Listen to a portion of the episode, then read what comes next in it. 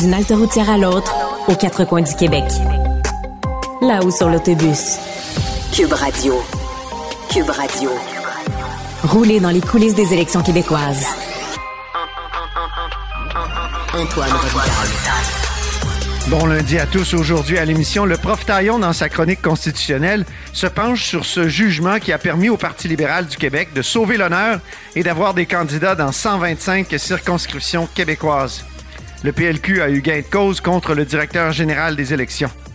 Par la suite, notre chroniqueur aborde d'autres dimensions du droit électoral, le retrait de candidature, par exemple, mais aussi les dépenses électorales des tiers, ça c'est les syndicats, par exemple, ou un convoi de manifestations anti-mesures sanitaires, comme celui qui se prépare pour le 1er octobre. Mais d'abord, mais d'abord, c'est l'heure de notre rencontre quotidienne avec Rémi Nadeau. Réminado. Tout a été mauvais. Ça a été un spectacle désolant. C'était triste de voir ça. Antoine Robitaille. On sait bien, vous voulez faire du nationalisme. Mais non, on veut justement contrebalancer cette délocalisation-là politique. La rencontre. Un jour, on fera notre débat. Oui, oui, bien sûr. Métal sur métal. C'est le moment de vérité. La rencontre. Nado. Robitaille. Et bonjour Rémi Nadeau. Bonjour Antoine. Chef de bureau parlementaire à l'Assemblée nationale pour le journal et le journal. Euh, Dis-moi, Marie-Ève Rancourt, la candidate de Québec solidaire qui vole un dépliant du Parti québécois dans une boîte aux lettres dans Camille Lorrain, donc euh, dans la circonscription où se présente le chef du Parti québécois, Paul Saint-Pierre Plamondon. Tu penses que ça peut faire mal à Québec solidaire? Oui, assurément, euh, à l'image de, Québec solidaire. Et, et ça, c'est dans la catégorie des éléments qu'on ne peut jamais prévoir dans une campagne électorale. Tu Est-ce qu'on on aurait pu penser, prédire qu'une candidate vole le, le dépliant d'un parti, d'un autre parti euh, dans une boîte aux lettres? Non. C'est le genre de choses qu'on, qui est vraiment une surprise euh, et euh, qui, euh, qui sort aujourd'hui dans les médias. Et Marie-Ève Rancourt, elle est avocate, donc c'est particulier aussi de voir qu'elle ait pu avoir ce comportement-là répréhensible. Ça n'a pas été très long euh, dès qu'il a commencé. C'est pas un gage de moralité, là. C'est pas un. Être avocat, c'est, c'est loin d'être un gage de moralité quand même, Rémi. non, raison, mais tu me je veux permets. dire. Non, je sais, t'as raison, mais ce que je veux dire, c'est que c'est, c'est étonnant donc euh, qu'elle pose un geste comme celui-là, tu sais, en, en étant une personne qui, qui est extrêmement au courant euh, de l'impact que ça peut avoir et, et, et du, euh, de l'importance de respecter les règles. Donc, tu sais, j'ai trouvé ça étonnant et, euh, et ça pas été long, donc j'allais Oui, dire. parce que est-ce que c'est une est-ce que c'est un vol? Est-ce que c'est un vol de courrier? Eh, Tu sais, il y a- y a- ça pourrait être une infraction criminelle, d'après ce que je comprends, là, mais il y a tout un, un débat sur subtiliser comme ça de la publicité dans un dans une boîte aux lettres. Est-ce que ça peut être qualifié de vol? En tout cas, Ouais. j'ai l'impression qu'on va avoir un petit Et- débat d'avocats. Et dès que ça a commencé à circuler sur les réseaux sociaux, les, vidéos là, qui, montraient donc qu'il y avait une, une dame qui euh, déposait dans une boîte aux lettres euh, un pamphlet du Parti québécois et par la suite, elle-même, Mme Rancourt, donc qui passe, qui met son dépliant à elle, mais qui enlève celui du Parti québécois, elle repart avec. Mais elle a quand même rapidement euh, bougé aussi sur les réseaux sociaux en disant qu'elle tenait à s'excuser personnellement à Paul Saint-Pierre Plamondon. Elle dit que ça n'aurait jamais dû arriver euh, et euh, elle s'engage à finir dans le respect et les règles de l'art la campagne électorale. Mais euh, là, on a hâte de voir qu'est-ce que Gabriel Nadeau-Dubois va dire de ça. Il a reporté son point de presse, ben, son scrum, en fait, là, qui était prévu après une rencontre avec la mairesse de, Montréal, Valérie Plante.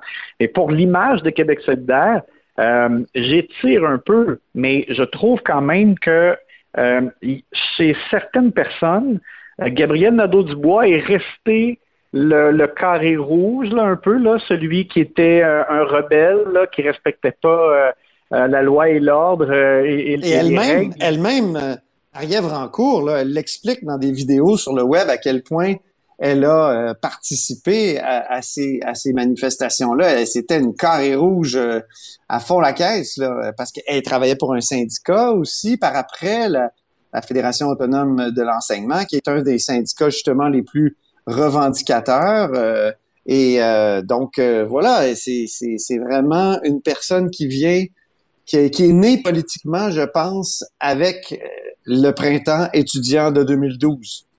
Et, donc, ça, peut coller là, chez certaines personnes qui vont dire, ben voilà, c'est le, type de comportement euh, qui euh, que l'on peut associer là, à, quelqu'un qui euh, va, utiliser peu importe les moyens pour arriver à ses fins, quitte à ne pas respecter les règles. Donc, c'est je, pense donc que c'est en termes de alors que GND essaie toujours de, démontrer une maturité qu'il a acquise au fil des ans, mais ça, c'est quelque chose qui euh, tire QS vers le bas.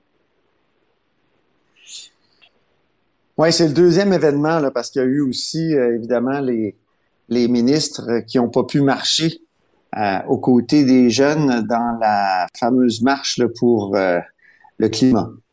Exact. Et là aussi, là, là aussi, ça avait ramené à la surface le Gabriel Nadeau-Dubois de 2012, qui euh, tu sais, quand on croise des gens, moi j'ai été sur la caravane de, de QS, puis souvent les gens abordent M. Nadeau-Dubois, dit « Ah, on vous aimait pas il y a dix ans, mais là, euh, tu sais, on a compris que vous étiez mieux, mais justement, si son passé euh, revient à la surface, ça peut nuire, en tout cas, dans certains, dans, je dirais, dans certaines strates de la population.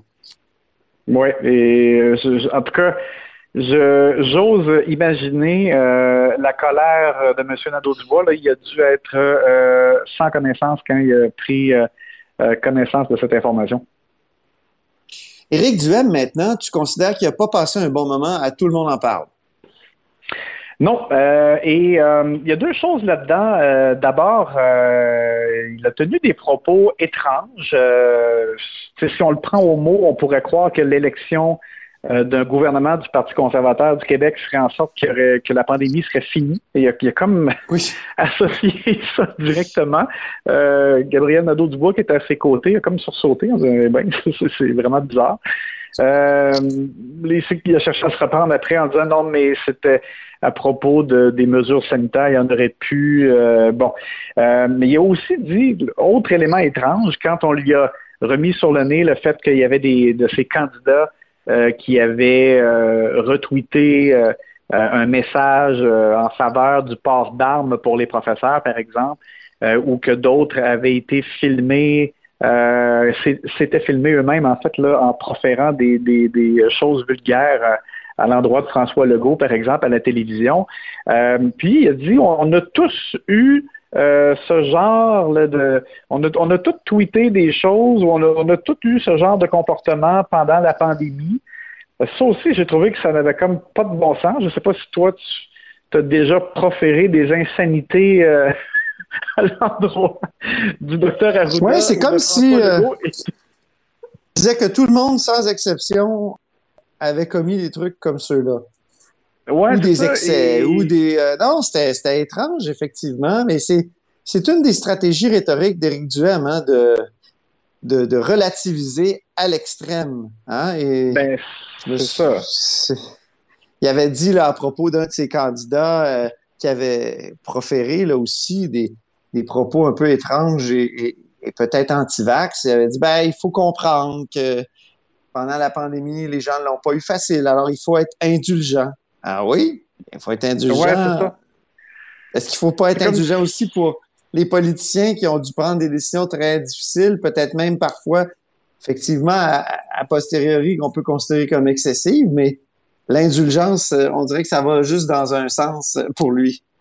Ben, c'est ça, parce que les autorités, clairement, ont pris des décisions à contre-cœur aussi. On le sait, M. Legault l'a tellement répété que ça lui, comment ça lui avait fait mal de fermer des commerces alors que euh, c'est quelqu'un qui, euh, qui est très proche du secteur des entreprises. Et, euh, par contre, il y a une chose que j'ai aimé, en tout cas, c'est que ce matin, je regardais le, le, fil Twitter d'Éric Duhem et je m'attendais à ce qu'il déplore là, euh, d'avoir été traité injustement. De, dîner de, con. Moi, je m'attendais à l'expression dîner de con. Oui, c'est ça. Parce que c'est, c'est le style d'Éric Duhem. Hein. Il s'est plaint depuis le début de la campagne à quelques reprises. Pourquoi y a juste il y a juste à moi qu'on reproche de ne pas avoir porté un masque, pourquoi pas les autres? et c'est souvent erronément dans, son, argumentaire. Mais là, aux surprises quand même, je, voulais le souligner. Euh, j'ai vraiment scruté et euh, il n'y a pas de pas de message de ce genre-là. Donc, Éric Duhem, au moins cette fois-ci, euh, c'est pas attaqué au format ou aux médias ou peu importe. Il n'est pas, pas revenu là-dessus. Donc, au moins ça, j'espère que c'est une tendance qu'il va continuer d'observer. Pour ce qui est des règles électorales, par contre, c'est sûr qu'il va déplorer les distorsions du système mais euh, on verra. On verra de quelle manière il va le faire. Parce que s'il euh, y a un fort pourcentage puis il y a peu d'élus, ça se peut qu'il mène cette bataille-là. Euh, exact. Donc, dis-moi, dis-moi là où les chefs vont butiner en cette dernière semaine, ça va être assez révélateur. Donc, tu vas vraiment suivre les, caravanes. Ben, c'est parce qu'on on voit euh, où les euh, partis euh, voient des gains possibles. Vraiment, par exemple, Éric Duhem, il va aller dans Lobinière-Frontenac, Port-Neuf, Bellechasse. C'est vraiment des secteurs où le Parti conservateur peut euh, avoir de bons résultats. Euh, il va terminer en se rendant dans Chauveau parce que c'est sa circonscription et on sait que ça, c'est le comté sur lequel il mise le plus pour se faire élire d'abord lui-même. Euh, on voit du côté du, de la CAC aussi, M. Legault, qui va aller dans l'est du Québec euh, son parti a, coulé des informations aussi sur un sondage qu'ils ont fait faire qui démontre, ben, selon eux, qu'ils ont une bonne avance dans les intentions de vote. Alors, il va aller, euh, là, présentement, il, est aux îles de la Madeleine euh, pour constater les dégâts notamment, mais il devait y aller de toute façon. Et il veut aller en Gaspésie, il veut aller sur la côte nord. Alors, ça veut dire qu'il euh, a vraiment l'intention de ravir des comtés euh, au Parti québécois. Et même chose, euh, quand on regarde les destinations de Gabriel Nadeau-Dubois, il est question de Verdun, il sera dans Saint-Henri-Sainte-Anne. donc, ce qui est intéressant, c'est de voir avec le dernier Blitz, euh, les, euh, les, possibilités de gain pour les partis, là où ils ont des espoirs. Et en, terminant, ben, à l'inverse, dans le cas de, Dominique Anglade, notamment, ben, on voit qu'elle va se concentrer dans Montréal, elle veut aller même dans Bourassa euh, sauver, alors que généralement, c'est une formalité pour le, pour le PLQ. Je, je, pense que je ne sais pas si c'est uniquement pour les apparences, mais je sais qu'elle va revenir dans le coin de Québec, là où il y a vraiment pas d'espoir de gain, mais euh, je pense qu'elle veut quand même montrer qu'elle mène quand même une campagne nationale. Euh, il est question aussi que durant le week-end, elle se rende euh, dans le Nord. Et bon, alors ça, ça sera surveillé. Puis on, sent quand même une volonté et une, une intention de son côté là, d'essayer de, consolider et de, je dirais même, j'utiliserais l'expression sauver des meubles dans le coin de Montréal.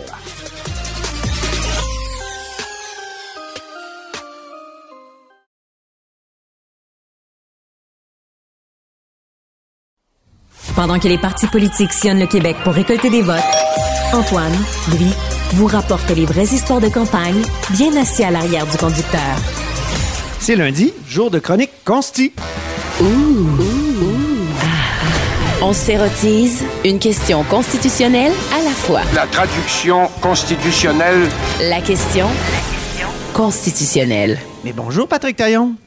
Bonjour Antoine. Notre chroniqueur constitutionnel et accessoirement professeur de droit à l'Université Laval. Parlons du cas de Harley Loonsbury. Qu'est-ce que c'est? Ben, c'est le candidat du Parti libéral du Québec dans Matane, Matane Matapédia, euh, qui a été refusé par le directeur général des élections. Euh, pourquoi? Parce qu'il manquait des signatures. Euh, et là, on s'est dit, est-ce que le Parti libéral du Québec, pour la première fois dans son histoire, n'aurait pas des candidats dans tous les comtés? Et finalement, sont allés devant les tribunaux.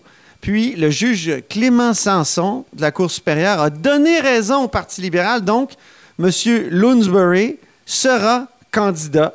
Euh, et tu as lu la décision pour nous, Patrick, puis euh, tu as plusieurs commentaires à faire sur cette décision-là.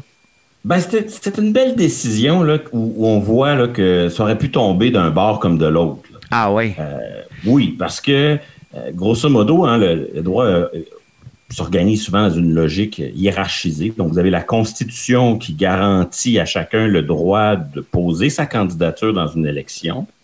Puis après, vous avez la loi qui pose des conditions, puis vous avez des règlements qui complètent tout ça.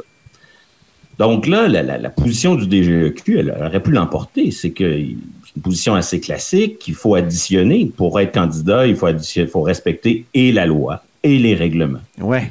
Mais là, le juge, il a acheté plutôt l'argument des avocats du Parti libéral qui va dans le sens inverse, qui veut que le règlement doit être fidèle à la loi. Donc, le DGEQ, en commençant à exiger des initiales sur toutes les pages là où la loi parle jamais d'apposer des initiales, autrement dit, en ajoutant des obligations puis des exigences dans le règlement qui n'ont pas de fondement dans la loi, ben là, le, DGEQ aurait euh, créé des conditions, puis aurait rendu une décision qui serait déraisonnable par rapport à ce qui est prévu dans la loi. Et donc, ah ça aurait pu euh, aller dans un sens comme euh, dans un autre, mais pour le DGEQ, pour le directeur général des élections, c'est pas vraiment une défaite très douloureuse. Oui, il se fait taper sur les doigts et dire ben, vous auriez pas dû rejeter cette candidature-là.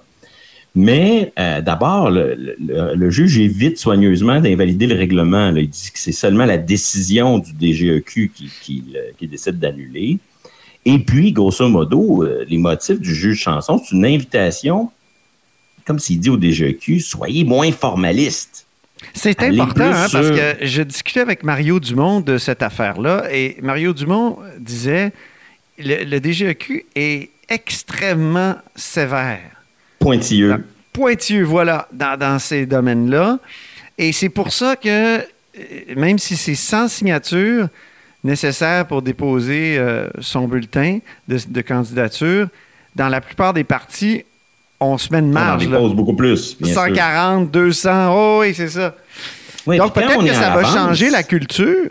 Hein, oui, quand, on est à l'avance, le, personnel du bureau du, directeur de scrutin va, pouvoir pointer les, signatures qui posent problème.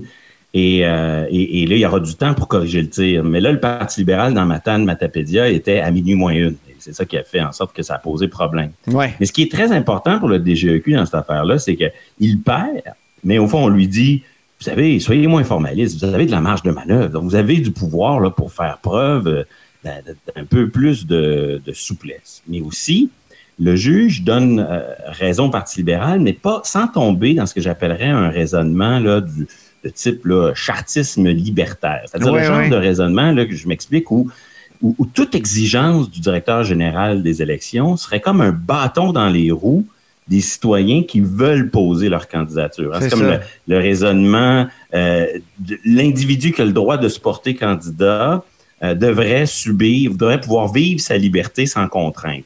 Et là, le juge, au contraire, il confirme l'importance du travail qui est fait par le DGEQ. Il dit qu'il est le garant de l'intégrité du processus électoral.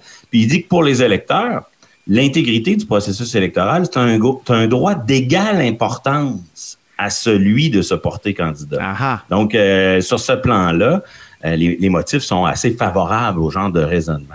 Ce qui m'a aussi amusé, Antoine, c'est que le, juge ne se cache pas, il nomme les choses. Puis il y a une réalité qui est de plus en plus évidente au Québec, c'est que l'élection, c'est de plus en plus une affaire d'argent. Hmm. C'est-à-dire que lorsqu'on va voter, mais ça l'a toujours été fait, c'est déjà ah mais plus que jamais là, depuis la, réforme de la loi sur le financement des partis politiques ah oui, à cause du par le ministre Drainville, euh, le, financement des partis est devenu majoritairement un financement étatique. Hmm. Et donc c'est une réalité, même si le Parti libéral du Québec n'a pas beaucoup de chances d'être élu dans Matane, même le juge Sanson le dit dans son jugement, il dit néanmoins que euh, de ne pas pouvoir avoir son candidat a des incidences financières très fortes. C'est-à-dire qu'il nomme les choses. Un vote égale un certain montant d'argent qui va année après année dans ben les d'un parti. C'est une réalité très particulière au système québécois. Enfin, une autre chose qui m'a beaucoup amusé. Bon, oui, qui, qui défendait le. Tu, vas nous souligner le, fait oui, c'est toujours amusant de regarder qui sont les avocats d'un côté. Qui défend le PLQ, euh, Patrick? Eh le, Parti libéral, qui est, toujours euh, très soucieux euh, du développement économique du Québec, c'est amusant de voir qu'il a remporté sa cause représenté par un grand bureau de Toronto. un grand bureau de Toronto qui a fusionné avec un bureau de Londres pour former de ce qu'on pourrait appeler une véritable multinationale du droit. Évidemment, là, les avocats qui ont plaidé, c'est des avocats qui ont un bureau probablement à Montréal, ils ont, une boutique au Québec. Mais ça reste le genre de bureau, c'est pas le seul, dont le centre de gravité puis une partie des profits euh, sont situés hors du Québec. Donc, donc là-dessus, le Parti libéral joue un peu dans le faites ce que je dis, mais pas nécessairement ce que je fais. Donc, c'est intéressant. Restons sur le droit électoral, euh, des règles qui encadrent la vie démocratique. Qu'est-ce qui a jusqu'ici marqué cette élection, selon toi? Ben moi, c'est le nombre de retraits de candidatures. Hein. Euh, euh, je sais pas si c'est la pénurie de main-d'œuvre, les candidats se trouvent une autre job, mais on, dirait qu'on a peut-être aussi le fait qu'il y a cinq partis majeurs, beaucoup de candidatures à ben oui. On dirait qu'on aurait besoin d'un système de suppléants ou, d'avoir la possibilité de voter pour un parti sans, candidat. Et, souvent, dans ces matières-là, là, euh, les candidatures vont se retirer, mais souvent, c'est des, coups de cochon que vont se faire les partis. Ils vont sortir les saloperies qu'ils ont trouvées sur les autres candidats après la date où il est impossible pour le parti de changer de candidat. Là, on a vu beaucoup d'histoires et de mouvements de candidature avant, alors qu'il était encore possible de, changer le candidat. Là, on entre dans cette phase où il ne sera plus possible de, de, retirer sans conséquence une candidature. Puis là, il faudra voir si ça va, on va garder ce rythme-là de, mouvement dans les candidatures ou si les choses vont, vont se stabiliser. En tout cas, aujourd'hui même, il y a une histoire euh, qui fait sourire. Là. Il, y a, une candidate dans Camille Lorrain, candidate de Québec solidaire, qui a été filmée par une caméra de surveillance en train de voler un dépliant de Paul Saint-Pierre Plamondon, son adversaire péquiste.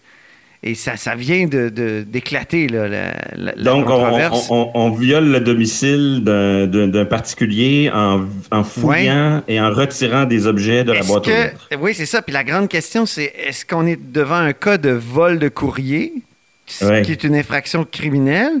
Est-ce que parce que c'est de la publicité, ça échappe à ce. Là, je sais pas, mais il y a des subtilités. Oui, oui, bien sûr, bien sûr. Qui restent à Chose certaine, ça, c'est une histoire très délicate et elle ne serait pas traitée de la même manière par le parti concerné. C'est la candidate de Québec solidaire, je crois, qui est impliquée là-dedans. Oui. Si on était dans une période, dans une période où Québec solidaire peut changer de candidat.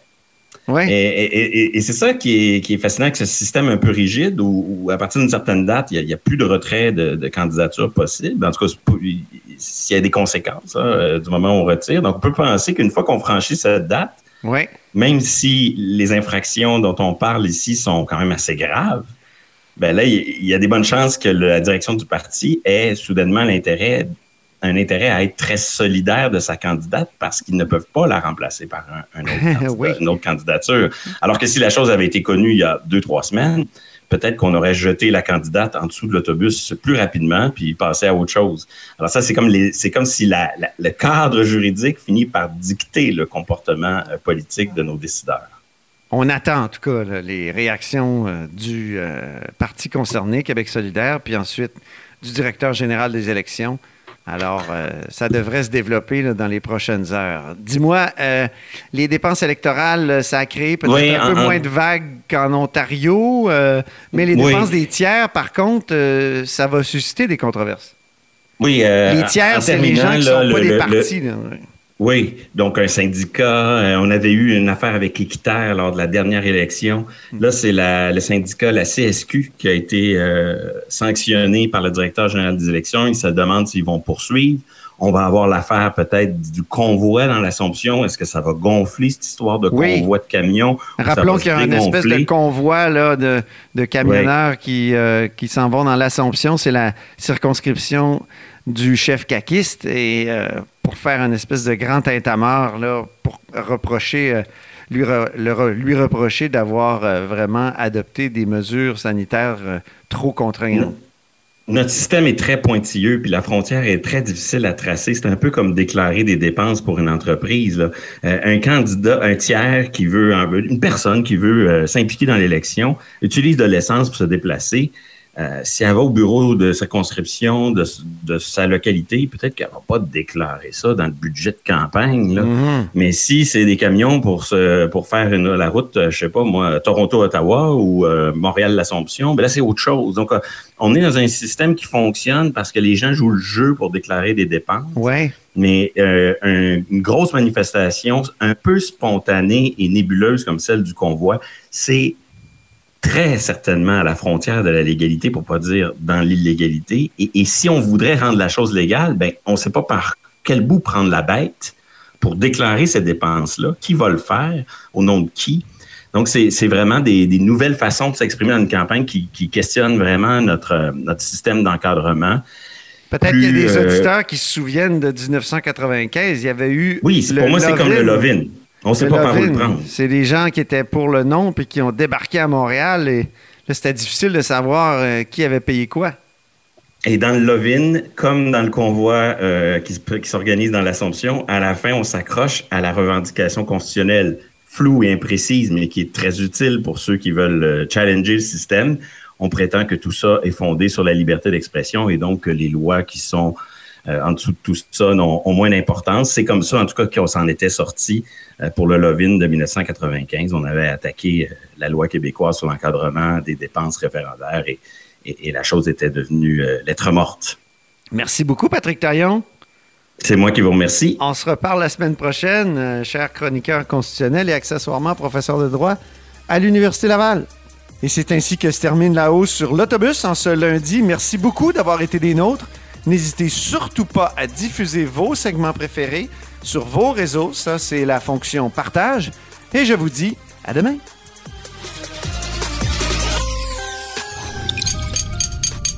Cube Radio.